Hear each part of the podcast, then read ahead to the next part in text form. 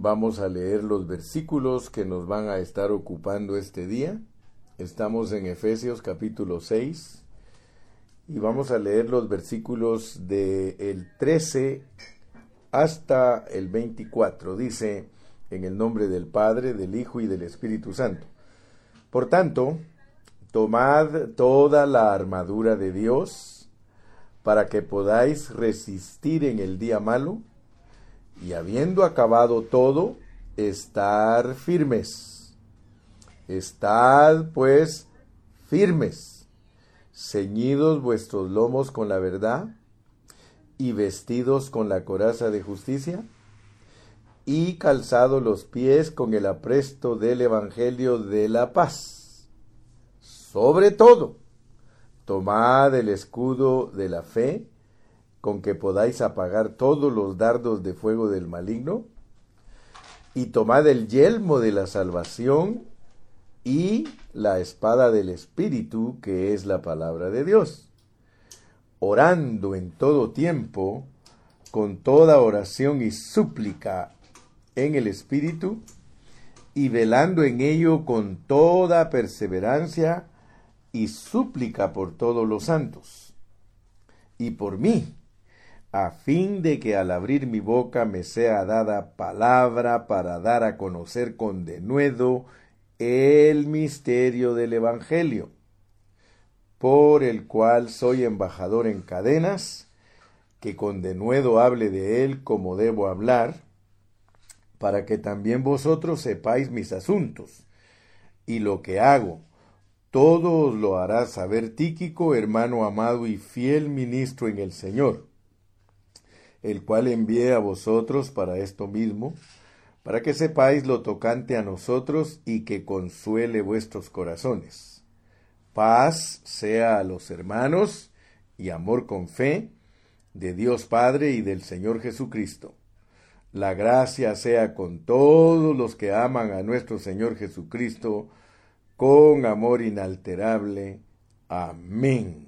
Gloria a Dios. Vamos a orar. Padre, te queremos dar gracias en esta mañana por esta bendición hermosa que nos concedes de poder predicar tu palabra por medio de Facebook.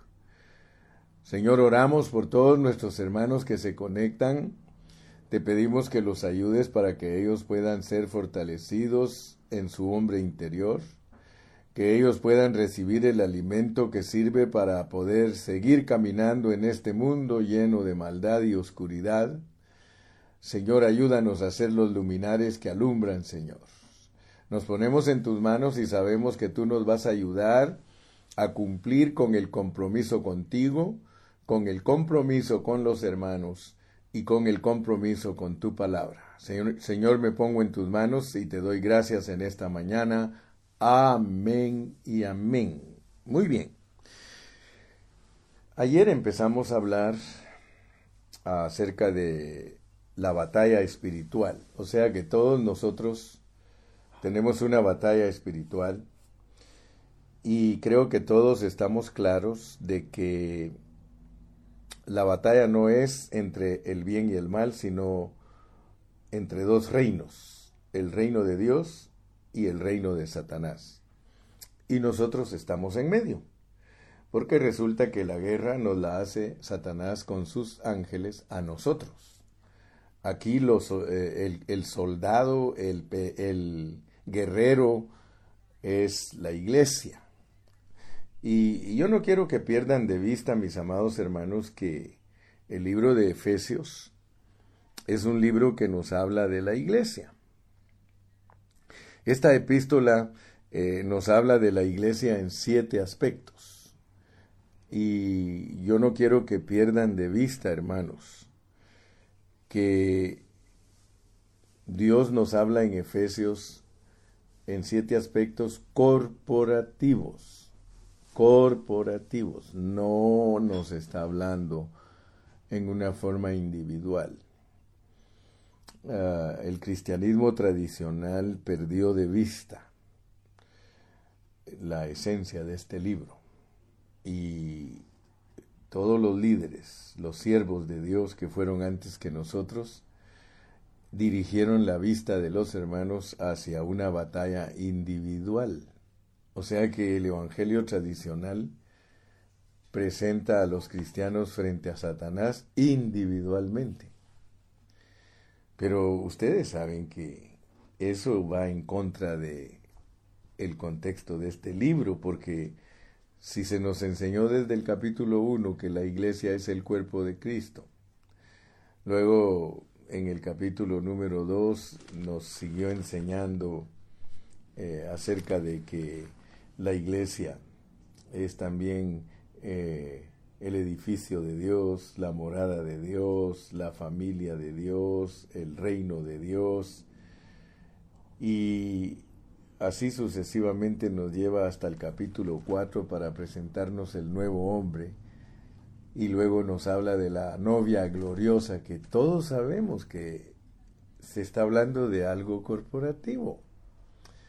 Entonces, ¿Cómo va a ser posible que nosotros, después de haber entendido en los capítulos del 1 al 5 que todo es corporativo, enseñemos que en Efesios 6 el asunto es individual? Realmente ahí nos estamos contradiciendo nosotros mismos porque estamos sacando de contexto el libro de Efesios. Entonces, la razón por la cual les hablo de esto es porque si Dios no nos abre nuestros ojos, nosotros no vamos a poder alcanzar a ver a el guerrero corporativo. La experiencia del guerrero en Efesios 6 es una experiencia corporativa. Recuérdense siempre, en el ámbito de la batalla no se puede ser individuos. Nadie, ningún ejército, ni la policía, ni los bomberos, nadie de ellos mandan a un bombero o a un policía, sino que se hace corporativamente, porque el trabajo cuando hay que capturar, cuando hay que apagar el fuego, tiene que ser corporativo porque de, otra, de otra manera fracasaría. Si el cuerpo de bomberos mandara a un bombero a sofocar un incendio, ¿qué va a pasar?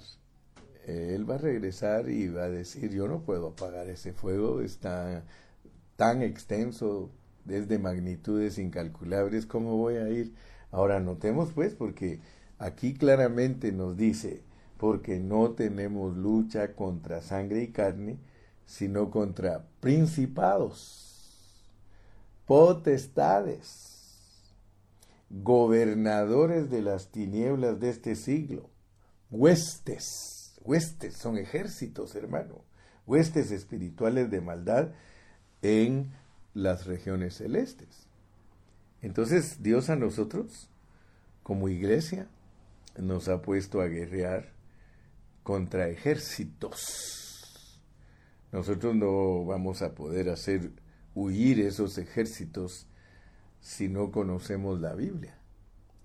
Porque resulta que en la Biblia hay registros en el Antiguo Testamento que nos ayudan para entender cómo es nuestra batalla.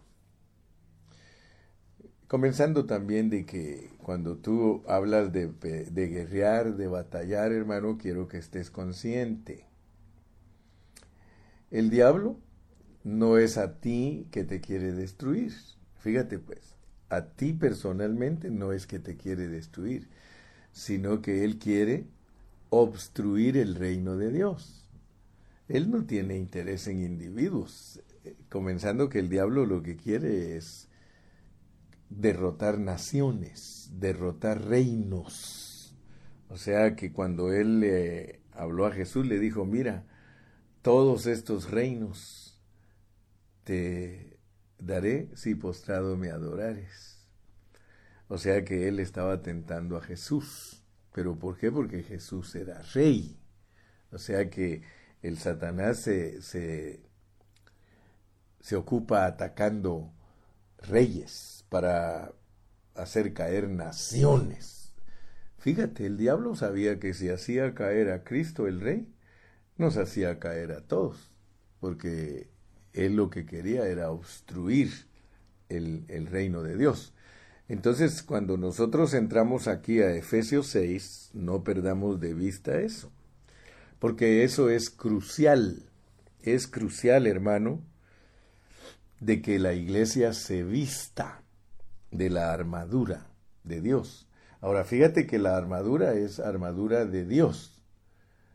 Es muy importante que entiendas tú que la armadura es la armadura de Dios.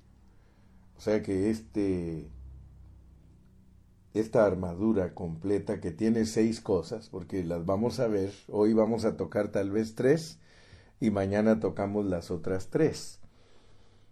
Esta armadura es Dios mismo en Cristo. O sea que, así como se nos habla de vestirnos del nuevo hombre, que sabemos que el nuevo hombre es Dios en Cristo, aquí dice vestidos de toda la armadura toda la armadura, si hay que vestirse de ella, es vestirse de Dios en Cristo. O sea que nuestra armadura es Cristo, pues. Pero nuestra armadura, como es Cristo, es para cubrirnos a todos. Eh, el pensamiento de, de los cristianos individuales, hermano, ha hecho tanto daño. Porque ahora muchos hermanos tienen a los hermanos peleando con el diablo, pero ellos como individuos. Y lo que Dios quiere es que entendamos que la armadura, la armadura, es para que la iglesia se vista y que pueda vencer a las potestades, a los principados, a las huestes. Amén. Insisto en ello porque debemos renunciar al pensamiento que la armadura es para un individuo. Antes que el hermano Watchman Nee escribiera conceptos de la Biblia, todos los hermanos hablaban de que la armadura era para cada individuo. Pero el hermano Watchman Nee, Dios lo bendijo y él pudo entender bien Efesios y él fue el primero en empezar a escribir libros respecto a la armadura de Dios para el guerrero espiritual corporativo. Es muy correcto, hermanos, hablar del guerrero corporativo. Muy correcto. Esa es la verdadera palabra de Dios, lo que viene de su corazón. Así que no te vayas a perder en conceptos. Entonces hoy vamos a hablar de Efesios 6, del 14 al 17. Ahí podemos leer, dice, estad pues firmes, estad pues firmes. Yo quiero que tú veas que, primero que todo, Dios quiere que estemos firmes.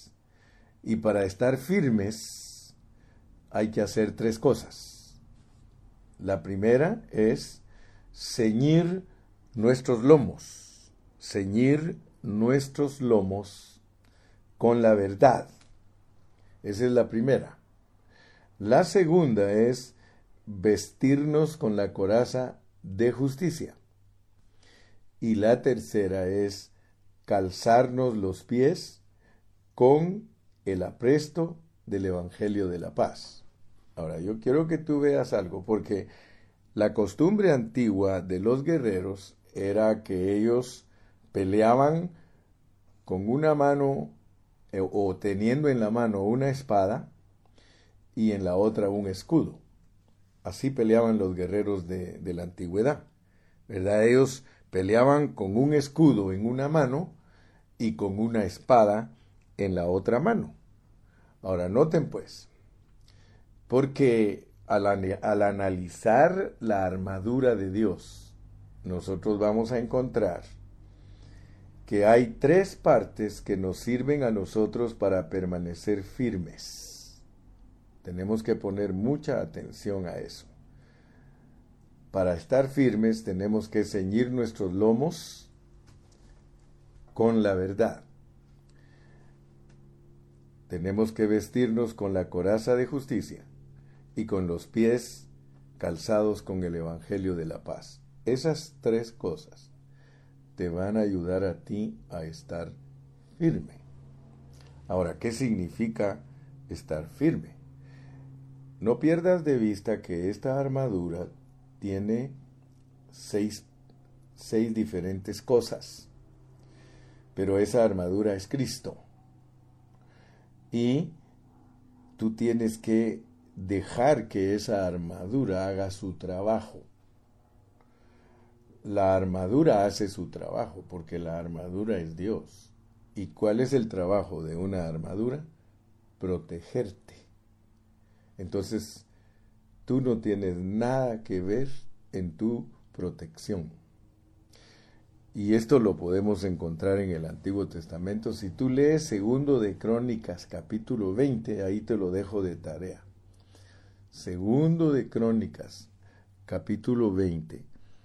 Ahí vas a encontrar algo bien precioso, que el pueblo de Israel tenía que pelear contra el enemigo.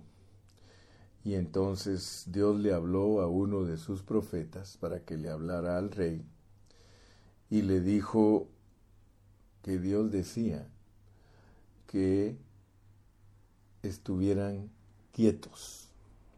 Fíjate pues, ¿cómo pelea Dios por ti? Porque eh, aquí no estamos hablando de que tú, de que tú vas a pelear, no.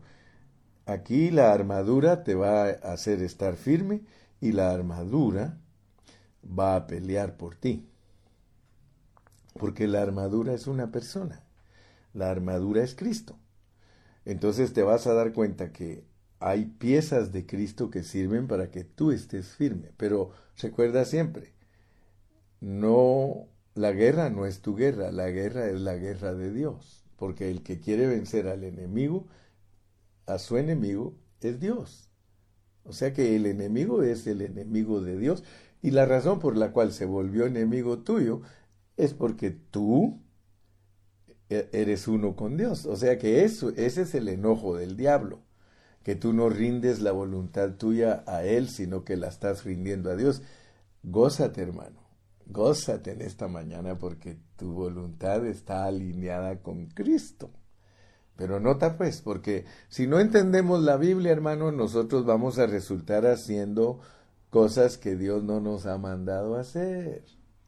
Dios no te ha mandado a gritarle al diablo, mira, pobrecitos mis hermanos pentecostales, porque ellos tienen un concepto de la batalla totalmente fuera de contexto porque ellos creen que la batalla es estar en un culto de oración gritándole al diablo y así, no, hermano, sacrificios no quiere Dios, lo que quiere es obediencia.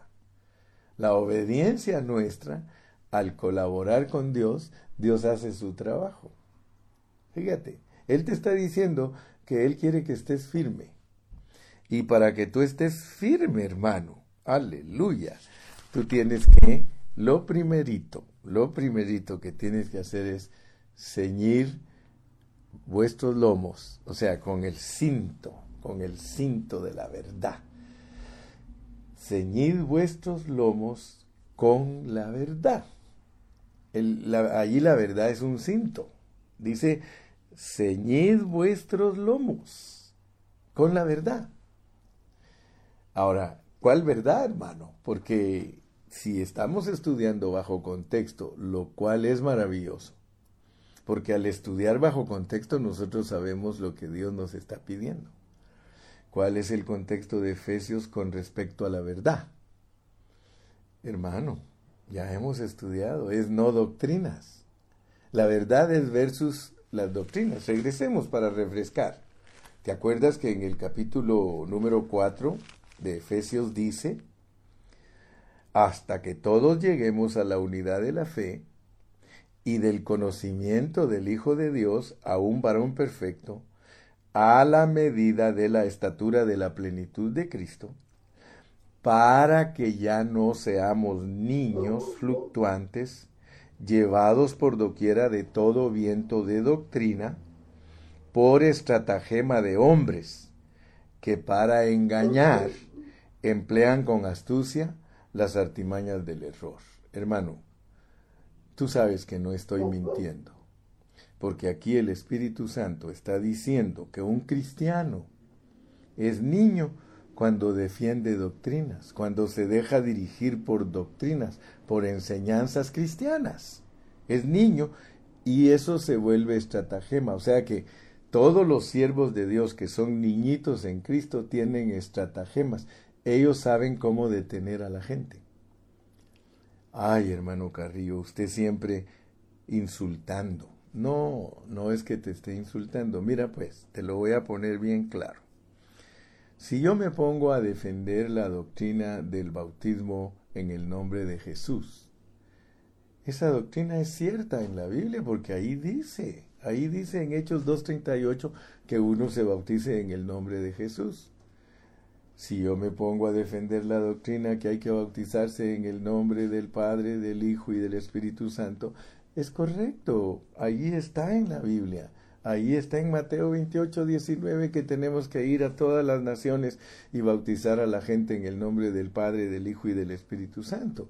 O sea que esas son verdades que están escritas en la Biblia, a pesar que hay que estudiarlas bien para entender su contexto. Pero lo que quiero decirte pues es que si yo me pongo a defender esas doctrinas, entonces yo me voy a poner como niño y se vuelve estratagema.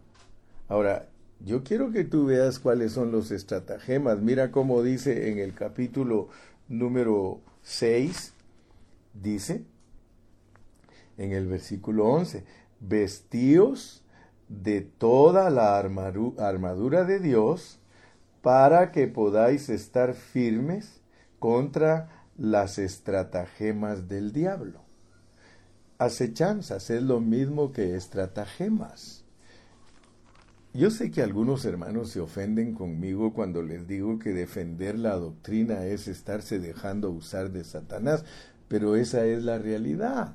Porque la realidad en Efesios es que las doctrinas hacen que uno no se ciña con la verdad. Mira cómo dice el contexto del versículo 14, sino que siguiendo la verdad en amor, sino que siguiendo la verdad en amor, crezcamos en todo en aquel que es la cabeza.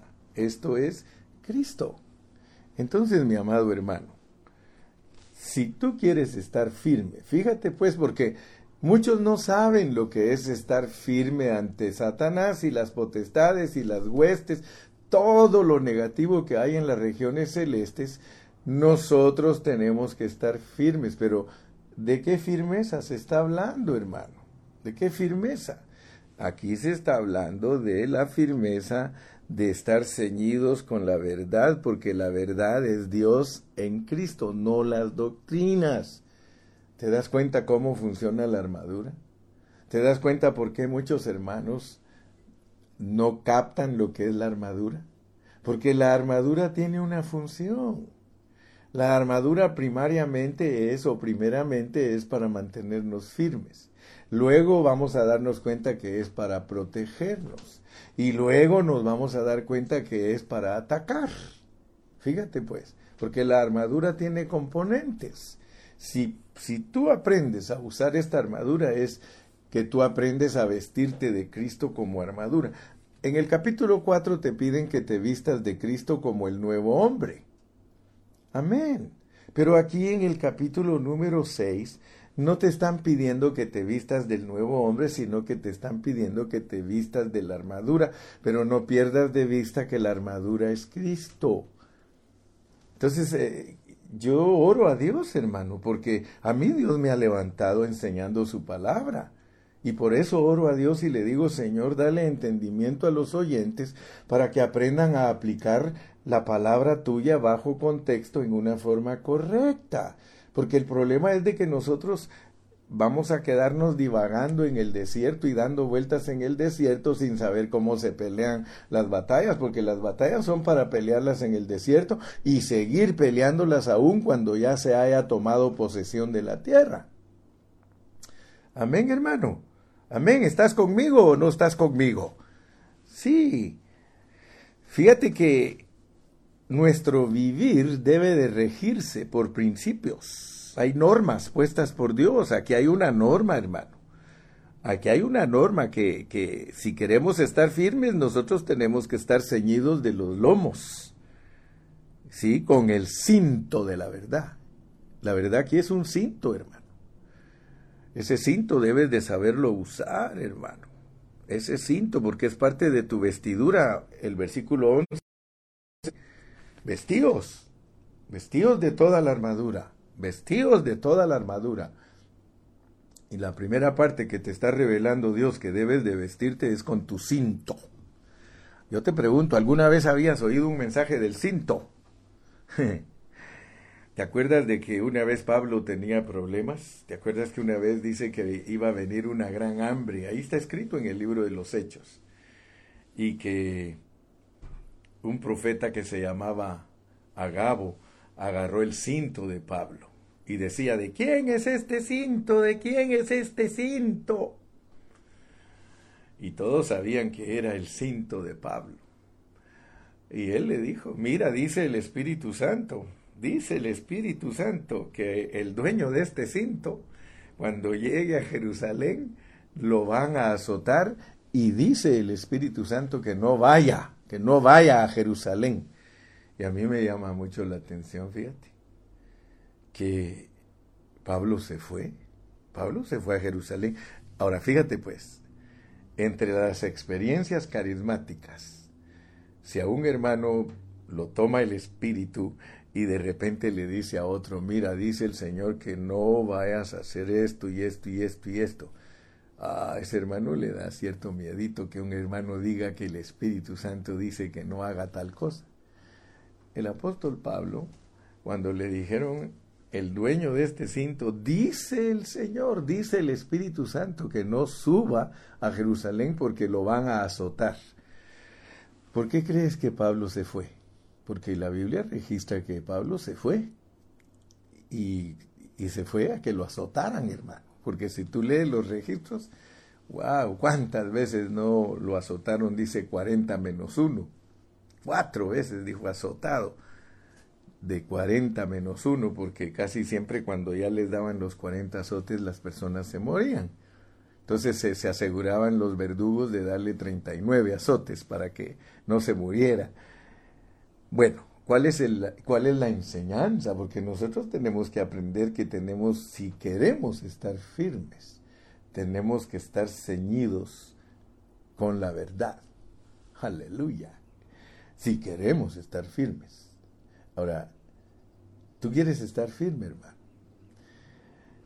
Pablo se fue a Jerusalén, lo azotaron, y cualquiera que no entiende lo que Pablo quiere enseñar con eso, porque él estaba ceñido con el cinto de la verdad, por eso dijo, quiero ver si estos hermanos captan lo que es la verdad. ¿Y qué fue lo que sucedió? Él se fue y lo azotaron, pero tú sí tienes que tener experiencia para interpretar y, y, entender los cambios de colores de la interpretación, porque podría ser que tú digas, ah, Pablo estaba fuera de contexto si no obedeció al espíritu de irse a Jerusalén. No, Pablo permaneció bajo el contexto.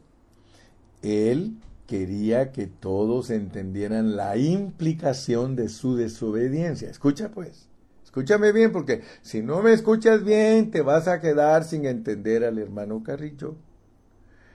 Pablo estaba bajo un contexto superior a lo que los hermanitos le estaban profetizando.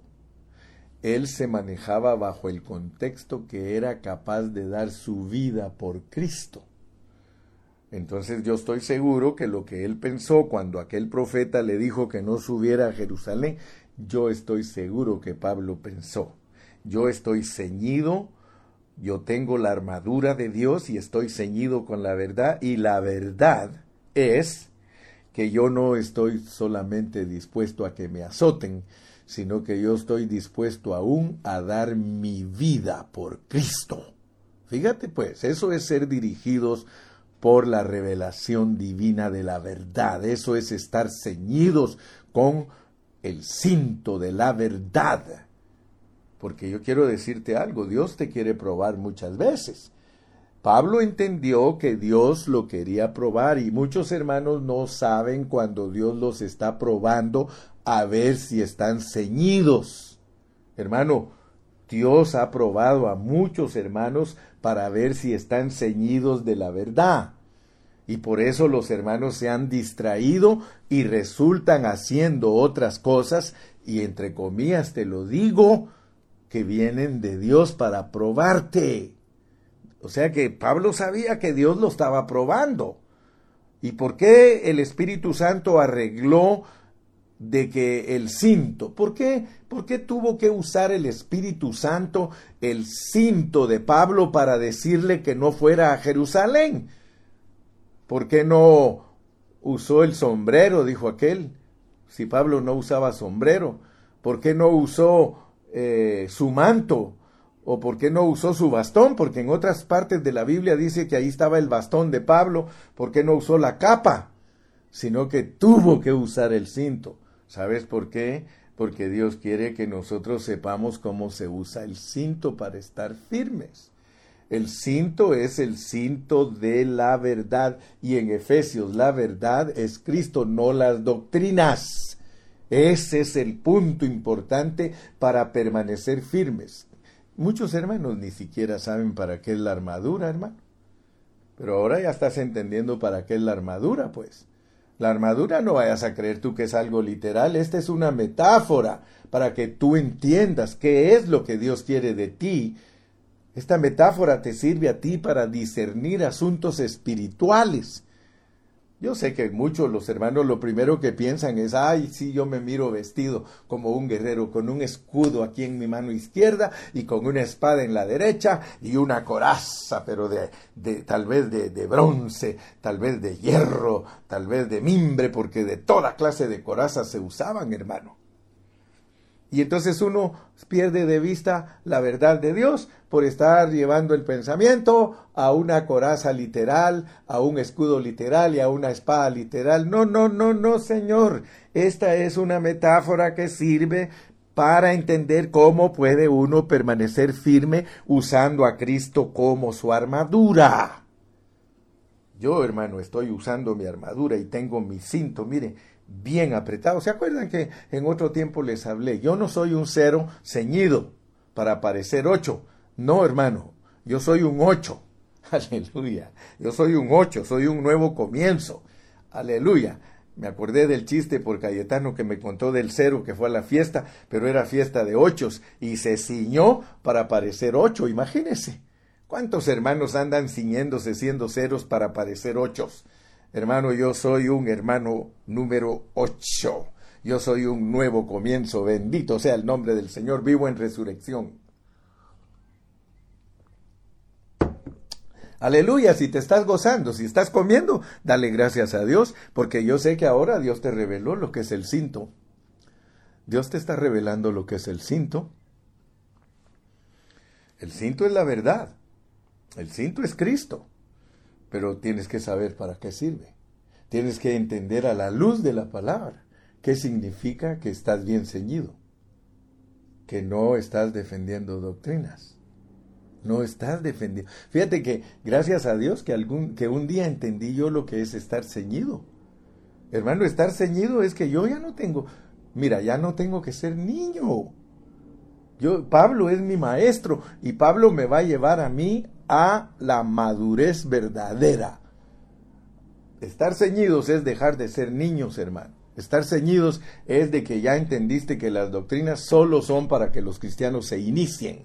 Pero una vez ya tienes 10 años de ser cristiano, si le sigues predicando a los hermanos las doctrinas, tú, tú mismo los vas a detener como niños. ¿Por qué? Porque tú mismo como predicador eres niño y ahí los mantienes a ellos con sus doctrinas, porque los juguetes tuyos son tus doctrinas y le, te gusta prestarle los juguetitos a los niños.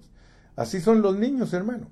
Los niños, los niños tienen juguetes y algunos no son muy condescendientes, pero a los niños que desde chiquitos le dicen eh, sharing is caring o caring is sharing, este, ellos aprenden a compartir. Y casi todos los niñitos le prestan sus juguetes a otros niños para jugar juntos, valga la redundancia. Entonces yo quiero que por favor tú veas lo que es ceñirnos para estar firmes. ¿Quieres estar firme? Cíñete. Bendito Dios. Ahora, ¿qué, ¿qué, sigue, hermano? Porque te dije que solo te voy a hablar de tres. Vestidos con la coraza de justicia. Vestidos con la coraza de justicia.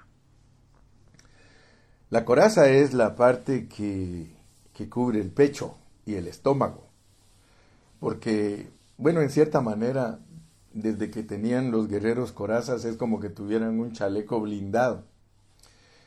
Los chalecos de ahora pues son, son blindados para que no les penetren balas. Imagínate qué clase de chaleco, qué clase de coraza tienen los policías ahora.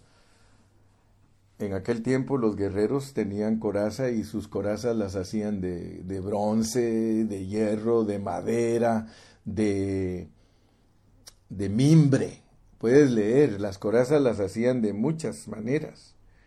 Pero la coraza que representa para nosotros en la armadura es la coraza de justicia. Coraza de justicia. Muchos hermanos todavía no han entendido cómo funciona la justicia de Dios.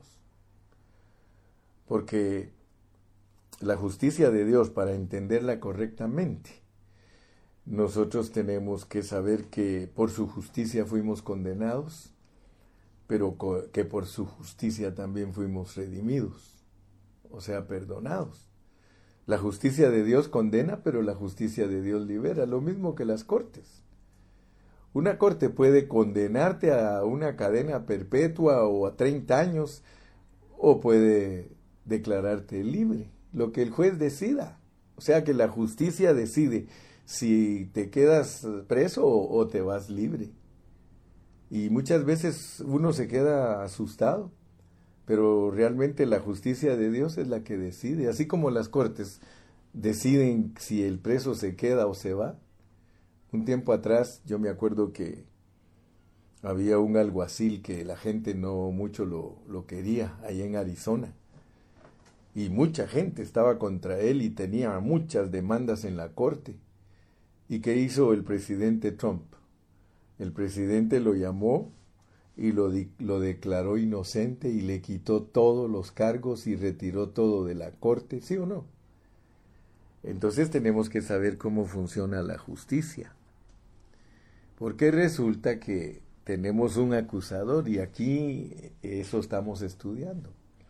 Todas estas potestades, principados que son eh, ejércitos del diablo, comenzando con el diablo, son acusadores.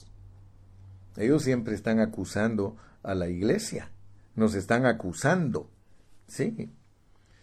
Pero gracias a Dios, gracias a Dios porque en nuestra lucha contra el enemigo, hay asuntos que son cruciales.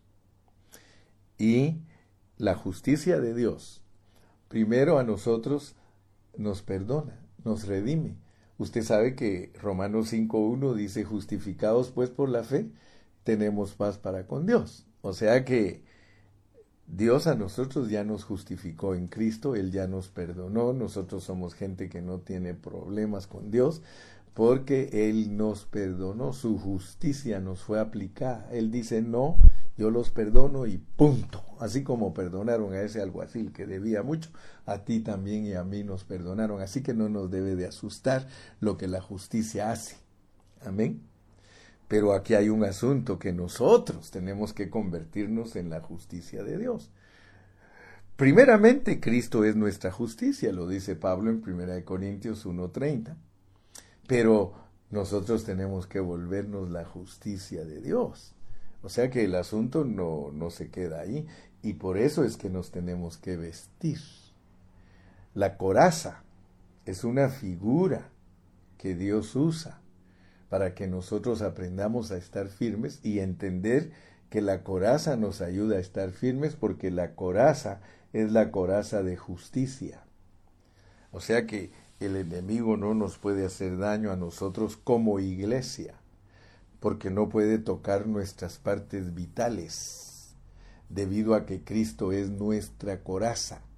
Pero esta coraza implica algo. Esta coraza implica que nosotros la justicia la obtuvimos por la sangre de Cristo. O sea que nosotros estamos cubiertos por la sangre de Cristo como coraza para que nada nos pueda penetrar, nada. Pero no solo como coraza objetiva o justicia objetiva, sino que como, o, como justicia subjetiva, porque el punto aquí es vestirse y vestirse implica expresar. Aquí el ponernos la coraza, el vestirnos de la coraza es vestirnos de Cristo como la armadura, pero la implicación es que tenemos una conciencia limpia. Si un cristiano quiere estar firme, tiene que tener una conciencia limpia. De acuerdo a las enseñanzas del apóstol Pablo en Romanos, la conciencia o nos acusa o nos excusa. Si tú verdaderamente quieres entender cómo pelea Dios tus batallas como la armadura, porque al final te vas a dar cuenta que la armadura con todo su equipo es la vencedora. Tú solo estás protegido y firme y sí te dan una parte que tienes que atacar, pero después la vamos a estudiar. Mañana vamos a estudiar la parte que sirve para atacar, porque la parte que sirve para atacar es la espada es la única que es para ofensiva, todo lo demás es para defensiva. Cinco cosas que tienen que ver con la defensiva y la protección, y una sola cosa hay para poder hacer la guerra. Aleluya. Entonces no se te olvide, mi amado hermano, que aquí lo importante es que tú comprendas, primero, tienes que ceñirte.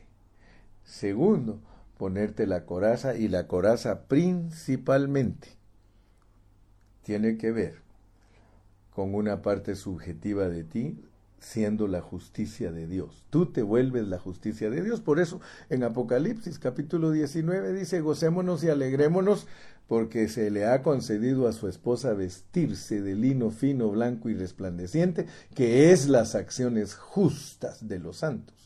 Sea que el vestido tiene que ver con la justicia subjetiva.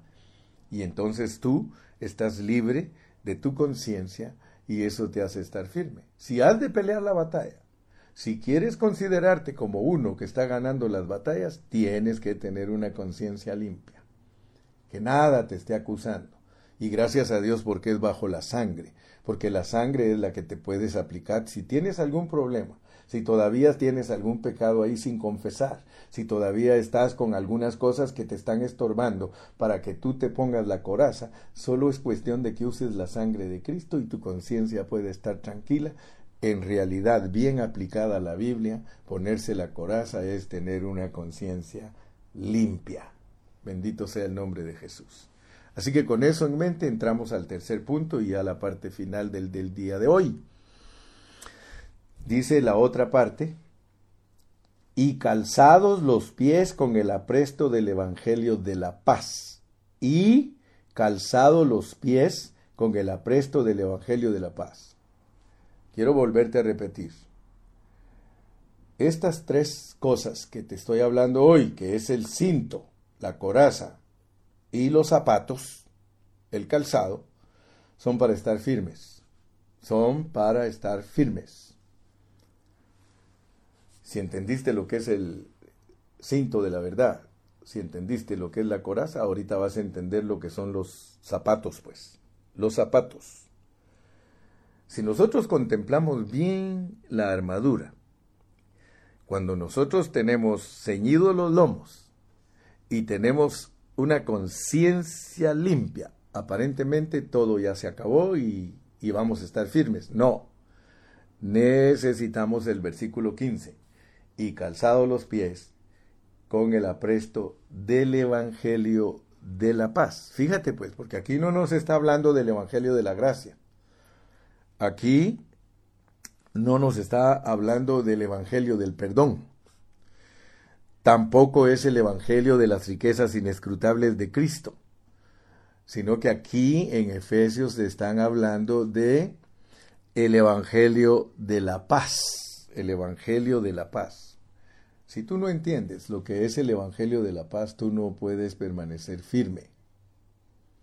Si tú verdaderamente quieres estar firme, hermano, y está funcionando en ti Cristo como la armadura, entonces tú estás calzado.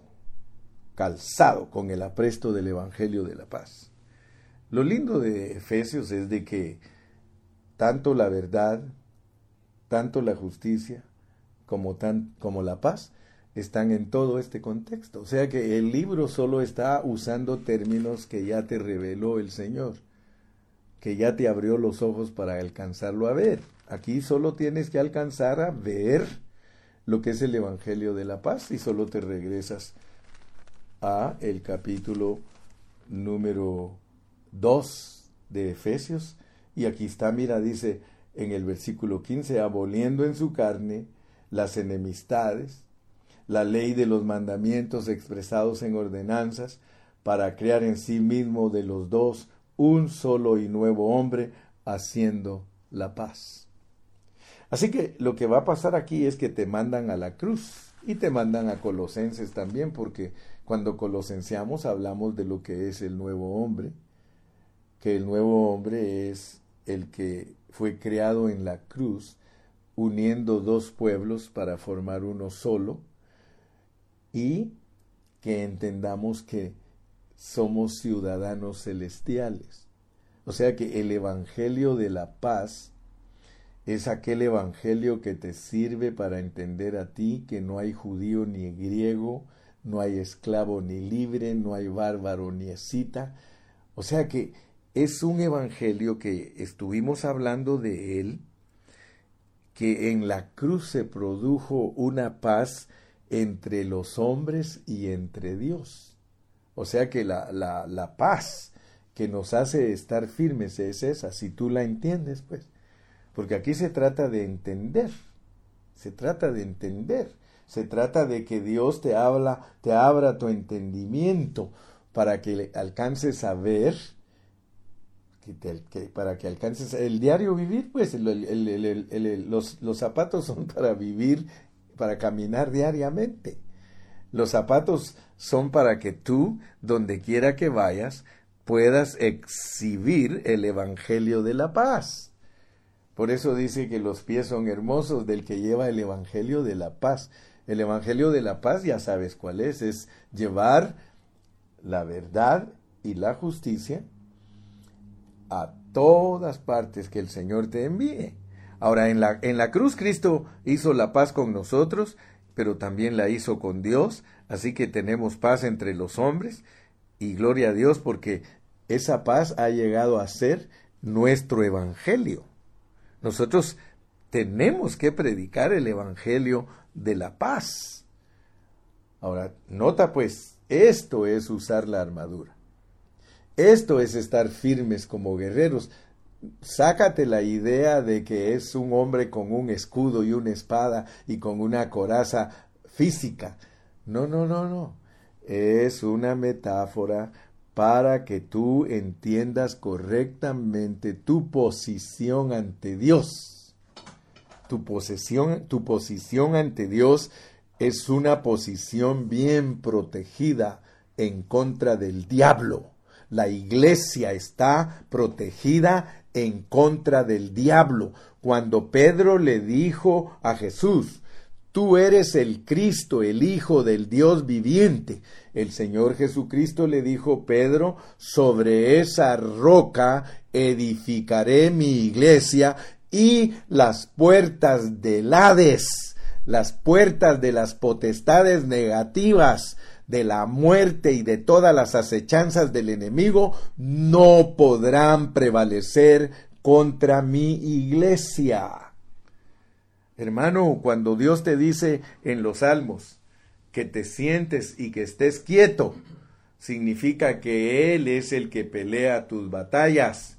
¿Y cómo pelea Dios tus batallas, hermano? Con esa, con esa armadura, con esa armadura. Puede ser que algún hermano me diga a mí, hermano Carrillo, pero uno puede pelear individualmente. Yo quiero que sí sepas cómo se pelea individualmente. Eh, también la Biblia habla de cómo pelear individualmente. Pero quiero que notes algo, porque cuando tú peleas como individuo, el Señor dice, dame la coraza, dame la, dame la armadura, pelea tú pues, pelea tú. David David peleó sin la armadura, hermano. En el Antiguo Testamento David peleó sin la armadura, si de eso me quieres hablar. Ay, el hermano Carrillo todos, todas se las sabe. No, mi hermano, es que cuando se pelea sin la armadura, el contexto es otro. Por eso es importante entender la Biblia bajo contexto. David peleó individualmente contra Goliat, estaba peleando individualmente contra el diablo. Eran, ya, ya saben ustedes que los filisteos ellos desafiaban a los escuadrones, desafiaban a los escuadrones, o sea que desafiaban al ejército de Israel.